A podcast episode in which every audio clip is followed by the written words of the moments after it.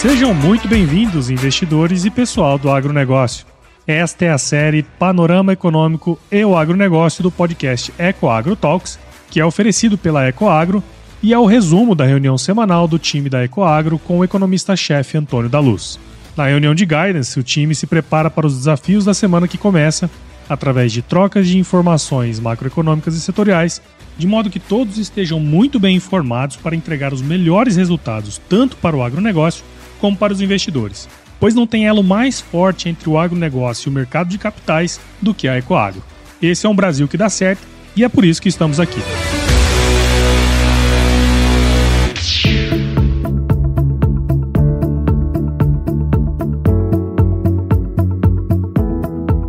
Olá, investidores! Olá, pessoal do agronegócio! Que bom, que bom que vocês estão conosco para a nossa reunião de guidance também nessa semana do dia 16 ao dia 20 de janeiro, que é que se refere esse nosso podcast, que é um oferecimento da Ecoagro, que é a maior securitizadora do agronegócio do Brasil. Deixa eu até trazer um número aqui sobre a Ecoagro esse ano.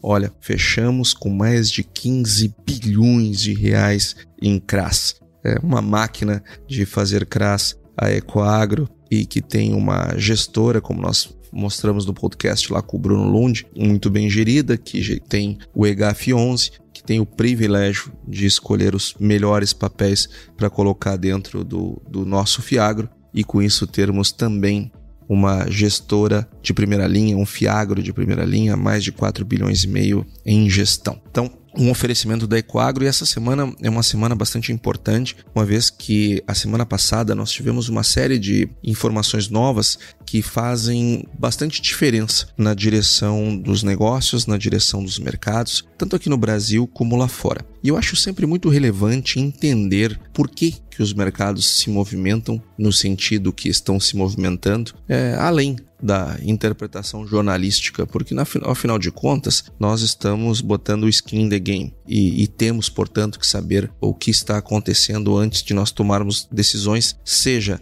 na fazenda, seja na revenda de insumos, seja na cooperativa, seja na indústria de alimentos, seja como investidores. Nós temos que saber de onde as coisas partem.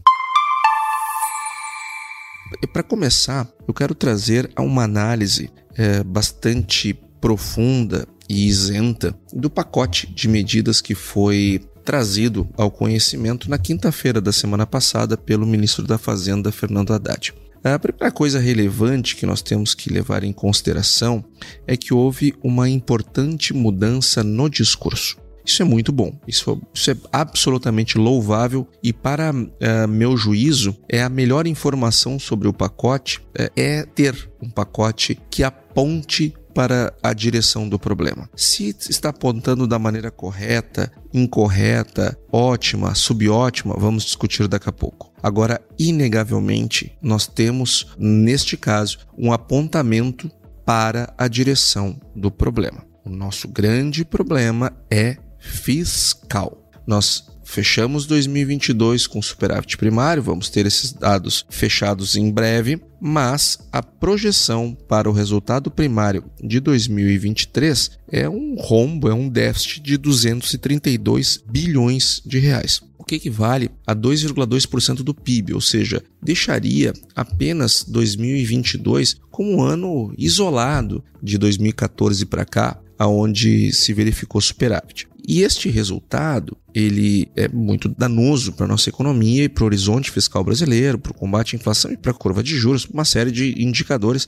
e para o próprio crescimento econômico, para fortalecimento da nossa moeda, enfim. E na equipe de transição, quando ainda não era governo, era transição, as falas das futuras autoridades eram todas no sentido de uma despreocupação com as questões fiscais. E isto trouxe muito pânico para o mercado, trouxe muitas quedas para a bolsa, muita instabilidade no câmbio e assim por diante. Inclusive, o próprio relatório Focus do Banco Central tinha uma expectativa para o IPCA no final de 2023, no dia 1 de novembro. Ou seja, lá quando as, quando as eleições foram resolvidas, era de 4,93. Ou seja, Em média, os economistas que fazem parte do Boletim Focus, é, no, no grupo qual me incluo, esperava que em 2023 nós teríamos uma inflação de 4,93. E ao longo do tempo, esse número vem aumentando e nós temos trazido essa discussão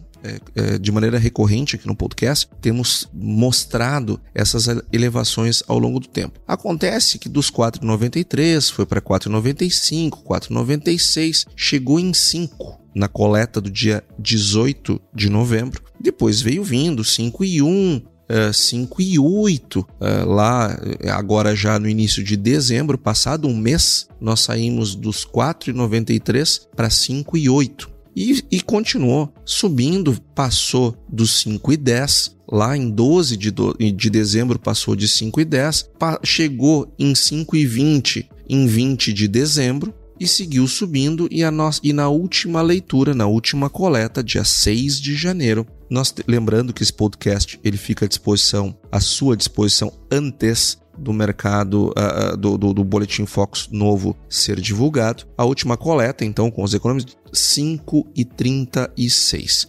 Ou seja, a expectativa para a inflação está aumentando. Saiu lá de 4,93 em 1 de novembro para 5,36 agora recentemente. E para 24, em primeiro, e temos que olhar para 2024, porque quem leu a carta do Banco Central enviada ao presidente do, do CMN, do Conselho Monetário Nacional, que é presidido pelo ministro da Fazenda, que até inclusive andou confundindo é, o CMN com a CVM, mas enfim, lá naquela explicação do Roberto Campos Neto, que ele é obrigado a fazer essa carta para o presidente do CMN todas, todas as vezes que a, que a meta não for cumprida e não for respeitada a banda superior é, ou inferior, o, o, banco, o banqueiro central tem que se manifestar. E lá foram trazidas uma série de razões, e, e um ponto que ele ressalta é que o horizonte relevante das expectativas são seis trimestres. É isto que o Banco Central está olhando. Então não dá para nós não olharmos também para 2024 porque o horizonte relevante das expectativas nesse momento está ao meio de 2024. Então vamos ver o que está acontecendo em 2024. Lá em 1 de novembro,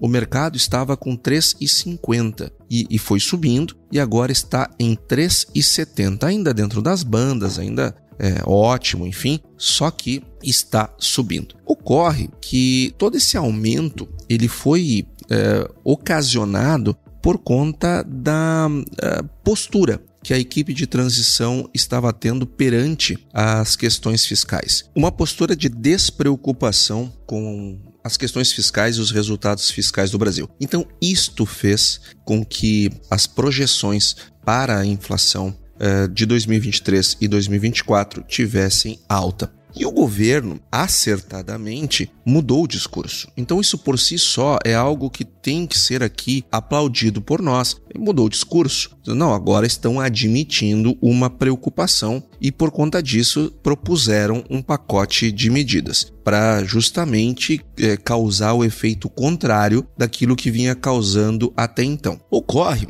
que deste pacote, o governo então ele quer transformar esse déficit num superávit de 18 bilhões. Isso potencialmente o próprio ministro da Fazenda, ele assumiu na sua entrevista coletiva que muitas dessas propostas elas podem não atingir uh, os objetivos previamente estabelecidos e com isso o resultado não se materializar. Até porque seria um superávit primário bem pequeno, coisa de 0,2% do PIB. E ele está admitindo um déficit entre 0,5% e 1% do PIB. Então não seria os 2,2%, cairia para 1% no limite da sua expectativa, no seu limite inferior, ou seja, ao invés de fazer o superávit de 0,2, que seria o, o nirvana se tudo acontecesse bem, limite superior, o limite inferior para a expectativa dele da sua equipe é de um déficit de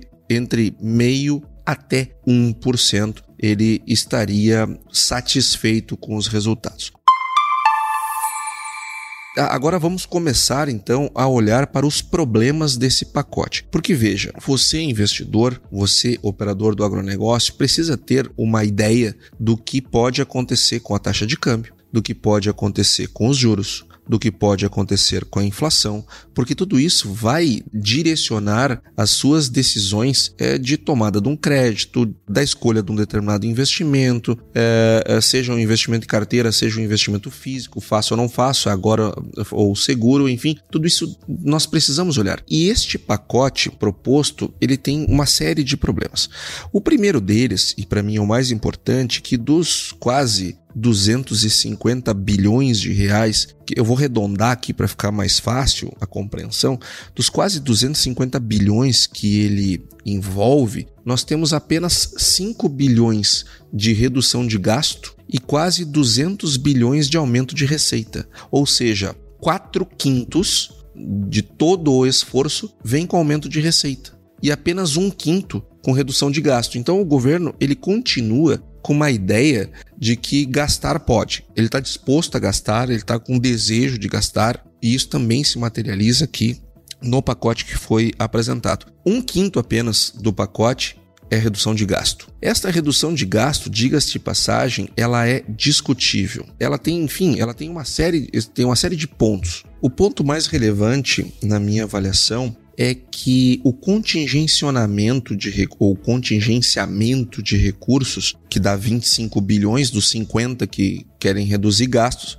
25 ou 50% dessa redução, ela provavelmente não terá base legal para fazer esse contingenciamento, uma vez que a lei de responsabilidade e as próprias regras constitucionais do teto de gastos é, não permitem que isso seja feito é, dessa forma. O outro ponto que traz uh, uma renegociação de contratos, enfim, é, isso me parece absolutamente casuístico. Ah, não, eu vou tirar 25 bilhões das renegociações de contratos que eu vou fazer. Ou seja, é uma coisa muito vaga, uma coisa muito etérea, é, muito difícil de ser medida. Pode ser que consiga, né, quem sabe, mas nós não temos nenhuma enfim, nenhuma evidência, nenhuma, nenhum sentido de que esses números eles serão atingidos. Quem sabe se consiga 25 bi, quem sabe não se consiga nada. Ou seja, a redução de gastos é absolutamente etérea. Ela não está sólida. Ela não é garantida. Ela é muito mais uma intenção do que propriamente uma ação. Olha, eu vou reduzir, vai ser aqui, farei deste jeito. Não. Ah, nós vamos fazer revisão dos contratos é, com os fornecedores, enfim. Isso, gente, não, não, não é por aí. Além do mais, na outra parte tem toda a falta de base legal para fazer, ou seja, a redução de despesa que, no meu entendimento, e tenho certeza que no, no entendimento majoritário do mercado é aonde deveria acontecer o ajuste fiscal, não está sendo feito. E agora nós vamos então olhar para os quatro quintos do plano, que é um aumento de arrecadação. O primeiro ponto que me desagrada é que o aumento de arrecadação com uma economia desacelerando, ela força uma, uma um deslocamento para a esquerda da curva da demanda agregada. Então a redução, aliás, o, a, o, aumento da tributação, ele diminui o consumo das famílias, diminui o investimento e assim por diante. Então ele tem um efeito negativo sobre a demanda agregada. E quando o governo diz, olha, eu vou gastar mais e vou aumentar a coleta de impostos da sociedade, logo a sociedade vai gastar menos. Eu, governo, vou aumentar a arrecadação e vou aumentar o meu gasto. Logo, vocês vão gastar menos. E, e, governos, todos nós sabemos, ele não cria riqueza. Quem cria riqueza é a sociedade. Se governos gerassem riqueza, eles não precisavam cobrar impostos. Ele, o governo viveria da, sua, da própria riqueza que gerasse. Então, a sinalização ela é muito ruim ou seja, uh, se aprovou uma PEC da transição para uh, fins supostamente sociais, mas o que nós sempre defendemos é que havia espaço orçamentário, contanto que houvesse remanejamento de gastos e despesas para cobrir esse avanço social, que é muito bem-vindo, ninguém tem a menor dúvida a respeito disso. Agora, o que nós vimos na trilha das questões sociais foram aumentos de salários é, para o setor público de maneira generalizada. Inclusive, não vai ter dinheiro para aumentar o salário mínimo na sua plenitude, ficará 18 reais a menos do que estava é, sendo proposto inicialmente. Se reduziu o aumento do salário mínimo e, e a sua vigência será somente a partir de maio enquanto para os ministros do Supremo Tribunal Federal nós tivemos um aumento de 18%. Bom, o problema são os ministros? Não, não são os ministros. Até para a responsabilidade que uma Suprema Corte tem, é, aqueles salários eles são até ah, poderiam ser até maiores. O problema é a repercussão que causa essa elevação de 18% nos proventos dos ministros do Supremo, porque isso vai gerando em cascata, tanto na esfera federal quanto estadual e municipal, ah, porque aumenta o salário que pode ser recebido por um servidor público. Então, o, o efeito ele é enorme em termos de finanças públicas. Então, veja, o governo está dizendo: eu vou gastar mais e, e, e para eu gastar mais vocês vão ter que gastar menos e assim será. O terceiro problema que eu vejo nessa, nesse pacote é que nós temos impactos da, do aumento da receita que são restritos a 2023. Por exemplo, a transferência de recursos do PIS-PASEP para o Tesouro, é, que foi feito pela, através da emenda constitucional 126, ela dura somente em 2023. O incentivo à redução de litio, litigiosidade no CARF, ela tem um efeito só em 23. Assim como o incentivo à denúncia espontânea o próprio contingenciamento, ela só pode, por óbvio, vigorar em 2023, porque o orçamento é de 2023. E a renegociação de contratos também ela, ela vem só para 2023. Então veja, nós temos um, um horizonte é, é, de ajuste fiscal por via desse aumento de arrecadação somente para 2023. O que, que isso significa? Tá, e aí em 2024? Qual é o coelho que nós vamos tirar da cartola? Ou seja, não é uma política fiscal olhando para um planejamento de médio e longo prazo não são medidas duradouras, são medidas para 2023. Tá, e 2024, 2025, 2026, 2027. Bom, isso aí a gente vê depois. Vamos, vamos... E, e não é assim que deve ser. Nós temos que ter muita firmeza na direção da política fiscal e o compromisso de ajuste fiscal tem que ser algo sério tem que ser algo sério. E não me parece ser o caso quando quatro quintos das medidas olham apenas para o lado da, do aumento da arrecadação e ainda por cima, boa parte desse aumento da arrecadação ela só olha para um horizonte de 2023. As de impacto permanente são a reoneração do PIS/COFINS sobre a receita financeira das empresas não financeiras, a, o incentivo à redução da litigiosidade também, uma parte disso pode vir em outros exercícios, a mudança do cálculo no, no aproveitamento do crédito de ICMS, a reestimativa no nível de receita, e essa reestimativa no, no, nível de receita é algo que me incomoda bastante, porque é, o papel aceita qualquer coisa, né? eu projeto um crescimento econômico maior, é, logo eu correlaciono a, arrecadação a esse crescimento econômico, eu aumento a minha receita, bom, eu crio uma perspectiva de resultado primário melhor, simplesmente ampliando a receita. São medidas que não me agradam, tá? não, não, não acho que tenha sido um bom plano, não acho que assim é que nós resolveremos o problema. E além do mais, nós temos algumas outras questões que podem ser incluídas como despesas que não estão sendo contempladas no orçamento. Como, por exemplo, é o caso do, da, da Lei Paulo Gustavo, o caso do piso da enfermagem que está fora do teto, a compensação é, aos estados de saúde, educação, Fundeb, uma vez que teve uma queda do veto do artigo 14 da Lei Complementar 192. Nós temos uma repressão fiscal em virtude dos precatórios, ou seja, nós poderemos ter um déficit bem maior do que este que o governo está projetando e o número ser bem maior do que 1% como pior cenário que o ministro da Fazenda está trabalhando. Então, se nós tivermos um plano para realmente fazer um ajuste sério da questão fiscal e sinalizar para o mercado é, que vamos ter superávit primário ou, na, ou no pior das hipóteses vão fechar no zero, é, nós temos uma perspectiva para juros, nós temos uma perspectiva para inflação, nós temos uma, uma perspectiva para taxa de câmbio. Agora, diante deste pacote, me parece que na hora que o mercado como um todo é, é compreender nos detalhes uh, o significado e o alcance dele, me parece que todas as discussões fiscais elas vão voltar à tona. Então, o que pressiona câmbio, o que pressiona juros, o que traz a perspectiva de crescimento econômico para baixo e assim sucessivamente. Ecoagro, o elo entre o agronegócio e o mercado de capitais.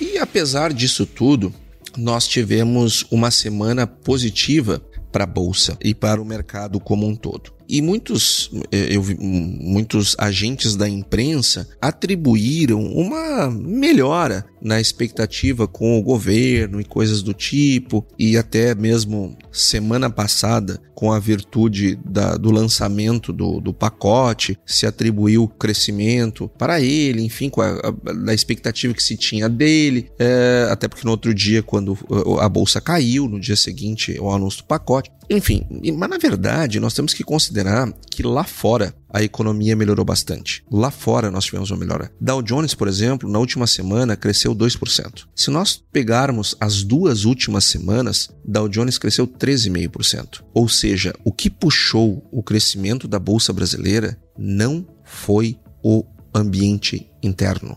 O que puxou o crescimento da bolsa brasileira foi o ambiente externo. Houve uma melhora significativa lá fora e, inclusive, isto trouxe uma melhora para o, câmbio, para o real se fortaleceu. Isso aconteceu porque o, o índice DXY ele despencou de 4 de janeiro para cá, ele caiu bastante, ele caiu de 105 pontos para 102. Então, é, é, num curto espaço de tempo. E por que, que isso aconteceu? Muito por conta da perspectiva melhor da alta do teto da elevação dos juros pelo Fed. Agora, dia 1 nós teremos uma a conclusão da reunião do Fed e nós deveremos ver um aumento de 0,25 pontos, uh, 25 bips, agora uh, vindo desta reunião. E deve parar por aí e deve parar por aí. E isso trouxe uma melhora do ambiente muito grande é, para o mercado.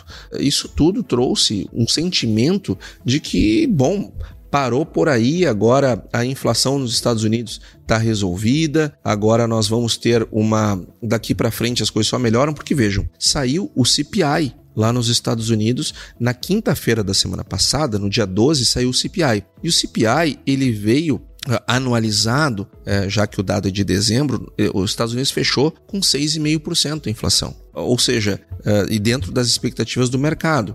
Quando nós olhamos o resultado mensal do CPI, ele veio deflação de 0,1%, quando a expectativa era 0,0%. Veio uma queda de 0,1%. O núcleo de dezembro ele veio 0,3%. Então, e o núcleo anual ficou em 5,7. Ou seja, os dados de inflação nos Estados Unidos melhoraram bastante. Então, está precificado pelo mercado, e isso aconteceu nos últimos 10 dias em particular, que agora é só mais 25 pontos e acabou. E antes nós não tínhamos, ninguém tinha certeza de onde os juros nos Estados Unidos iam parar. E assim como o Brasil achou os 13,75 como teto, pelo menos teto diante da, do cenário que se tinha, os Estados Unidos agora, como está num processo de desinflação, agora também chegou na estabilidade que o Brasil chegou antes, porque, enfim, começou um processo de aumento dos juros também antes. Agora, se nós olharmos o, último dado elevado, é, ou, ou melhor, crescente de inflação nos Estados Unidos, foi julho do ano passado, quando a inflação atingiu 9,1%. Depois ela foi caindo, veio para 8,5%,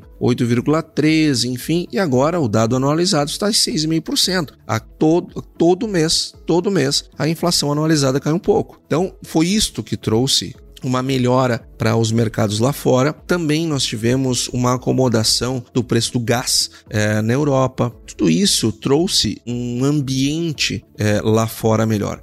E isto se refletiu, como eu disse, no DXY, que é o índice do dólar, é, que é, a, é, é um, o dólar contra uma cesta de moedas. Nós vimos o dólar caindo contra o real, mas não foi o real que se fortaleceu, foi o dólar que caiu, porque o dólar caiu contra o real, contra o euro, contra o iene, contra a libra, caiu contra todo mundo. Então, é, vamos, vamos devagar é, que o santo é de barro. As boas notícias, elas vieram de fora e não de dentro como o cenário, muitos noticiários tentaram, é, entenderam é, que tinha sido ao longo da semana passada e do final de semana. E falando de inflação, o Brasil fechou o ano com uma inflação menor que a americana. Estados Unidos, como eu disse, 6,5%, e o Brasil fechou com 5,8% a inflação em 2022, sendo que dezembro registrou uma alta de 0,62% que veio é, significativamente acima da expectativa média do mercado, que estava na casa do 0,45, e surpreendeu negativamente uh, uh, essa inflação. E essa e uma inflação de 5,8% é, é, em boa parte, e isto a carta que eu recomendo a todos que leiam a carta uh, do Banco Central, é, porque é uma carta muito rica, ela uh, tem lá, logo no seu início, uma decomposição dos fatores, das razões pelas quais houve uma inflação tão mais alta uh, daquilo, que se, do, daquilo que se esperava. Então, nós, nós tivemos, em parte, pela própria inércia inflacionária, uh, porque vínhamos de uma inflação de 10,1% em 2021, Além da inércia inflacionária, também nós tivemos a elevação dos preços das commodities, em especial o petróleo, é, desequilíbrios entre demanda e oferta de insumos e gargalos nas cadeias produtivas globais, choques em preços de alimentação resultantes de questões climáticas e, por fim, retomada da demanda de serviços e no emprego impulsionadas pelo acentuado declínio da quantidade de casos de Covid-19 e consequente aumento da mobilidade. Então, esses foram os fatores que puxaram a inflação para cima. Agora também o Banco Central identificou que tivemos alguns fatores que ajudaram para que a inflação não fosse ainda maior. O principal deles foi a redução da tributação dos combustíveis, energia elétrica e telecomunicações. Também o comportamento da bandeira da energia elétrica, que realmente tivemos a maior parte do ano com a bandeira verde, que passou, portanto, de escassez hídrica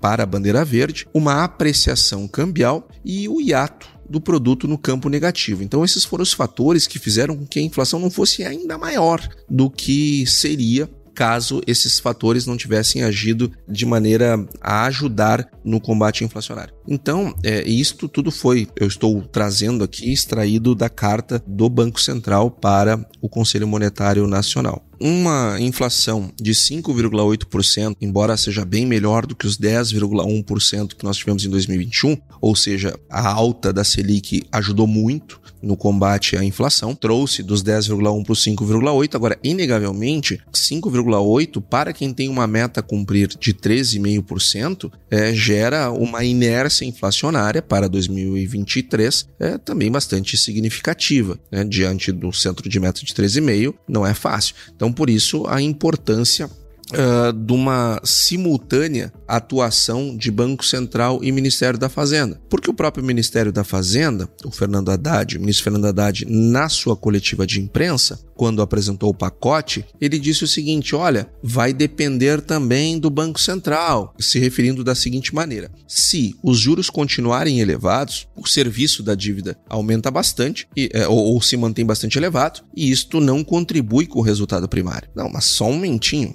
o Banco Central ele é caudatário nessa situação. Se o governo, através do Ministério da Fazenda, Tesouro, etc., reduzir o gasto público, nós temos uh, aí uma contração da demanda agregada que ajuda a redução da inflação. Agora, se o Ministério da Fazenda só pensa em gastar mais, gastar mais, gastar mais, ele é um ativo gerador de inflação. Então não adianta querer passar o problema para o Banco Central. O problema não está no Banco Central, o problema está no excesso de gasto público que se percebe por conta da diretriz é, ser de maiores gastos por parte dessa equipe econômica.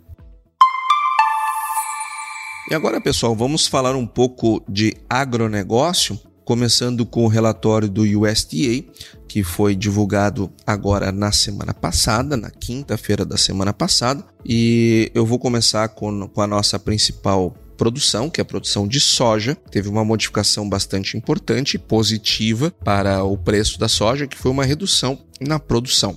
Redução essa que veio tanto de uma produção menor americana safra passada, ou seja, foi revisada a produção nos Estados Unidos e também as perdas na Argentina. Então foi, re, foi revisada a produção colhida nos Estados Unidos e reestimada a expectativa para a produção de soja na Argentina, que é de queda por conta da estiagem que o país vizinho está enfrentando. Então, no relatório passado, a projeção de produção era 391 milhões de toneladas, caiu para 388. Então nós tivemos uma queda de quase 1% na produção, o que fez com que a oferta também caísse por consequência e a demanda teve praticamente ficou estável por conta da estabilidade no consumo, ainda que nós tenhamos importações um pouco mais fracas do que aquilo que se previa, principalmente porque a China, eh, esse aumento dos casos lá de Covid, assustou todo mundo e embora a China deva crescer as suas importações no ano de 23, talvez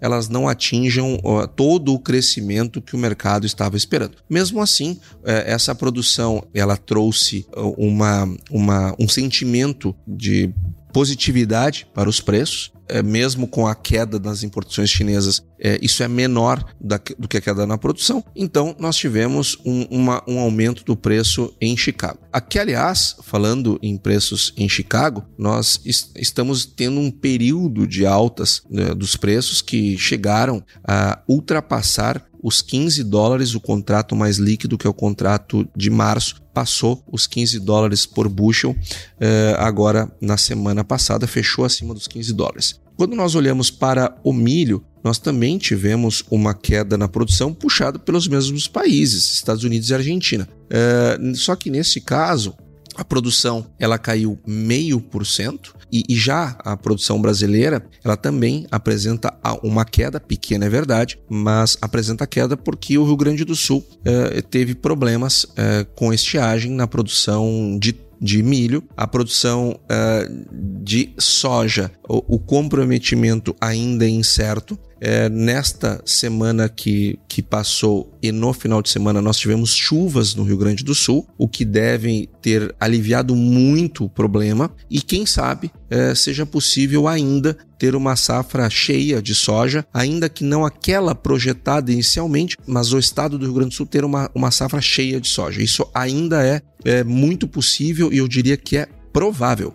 Não vai ser o que se esperava no início, mas vai ser uma grande safra de soja, basta que as chuvas daqui para frente regularizem. Entretanto, o milho não tem mais jeito. O milho ele é, ele começa mais cedo e ele pegou o epicentro do problema. Então, é, é, milho nós também tivemos alta nos, nos preços de Chicago é, nessa semana Uh, e o trigo, sim, o trigo foi um produto que nós tivemos queda nos preços em Chicago, por conta principalmente da melhora das, das expectativas de produção na Ucrânia e na União Europeia. Também, uh, ainda que tenhamos tido uma melhora nas exportações, puxadas por esses dois, por, por, por, esse país e por esse bloco, Ucrânia e União Europeia, e, e também tivemos um ajuste é, nas, nas importações. Lembrando que a União Europeia exporta muito, importa muito, porque tem muito negócio dentro do próprio bloco. Então, esses foram os principais números do USDA e agora eu vou trazer os dados da Conab, falando agora do Brasil especificamente. A Conab, então, no seu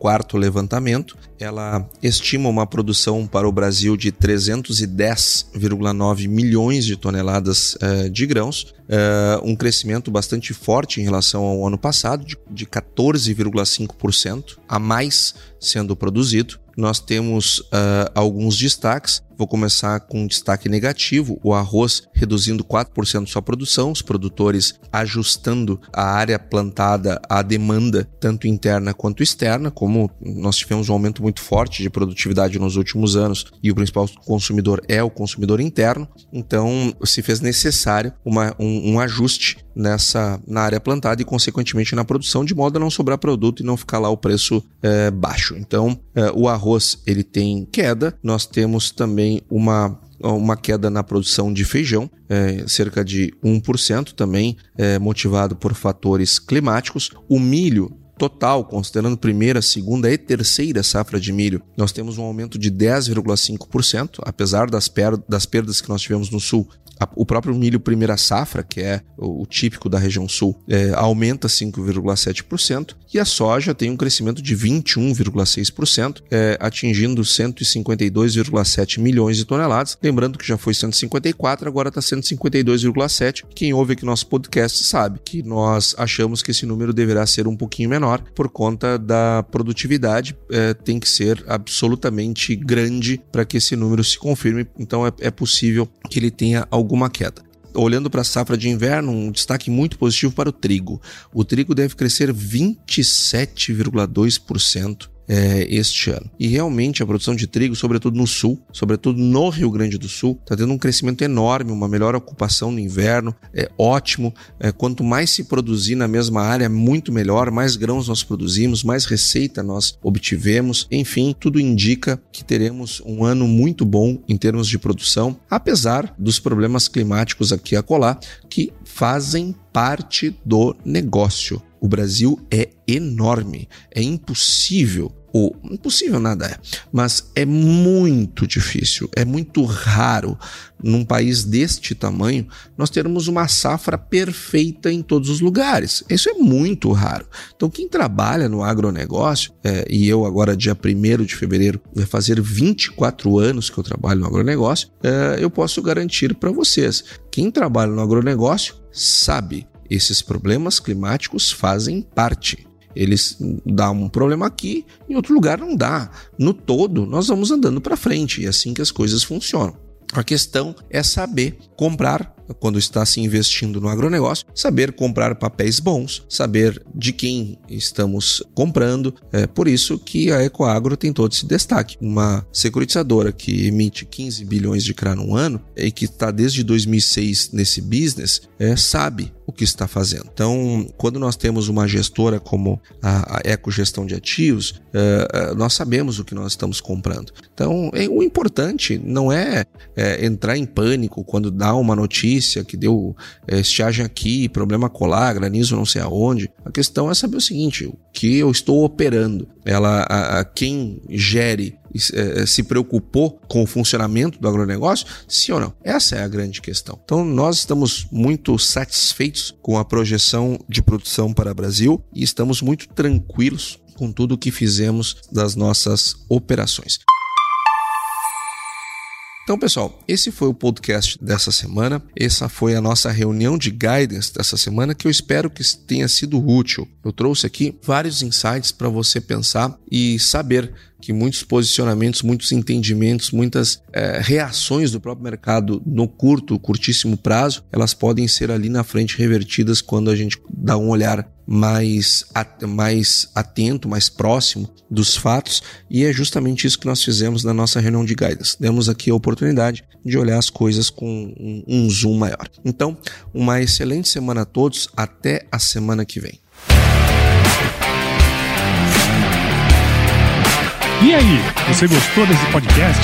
Se gostou, considere compartilhar este episódio com alguma pessoa que irá se beneficiar deste conteúdo e nos ajude a alcançar mais pessoas. O roteiro e apresentação deste episódio foi do economista-chefe da Ecoagro, Antônio da Luz, a produção do Paulo Ozaki e a edição do Sr. A. Saiba mais sobre a Ecoagro em www.ecoagro.agr.br.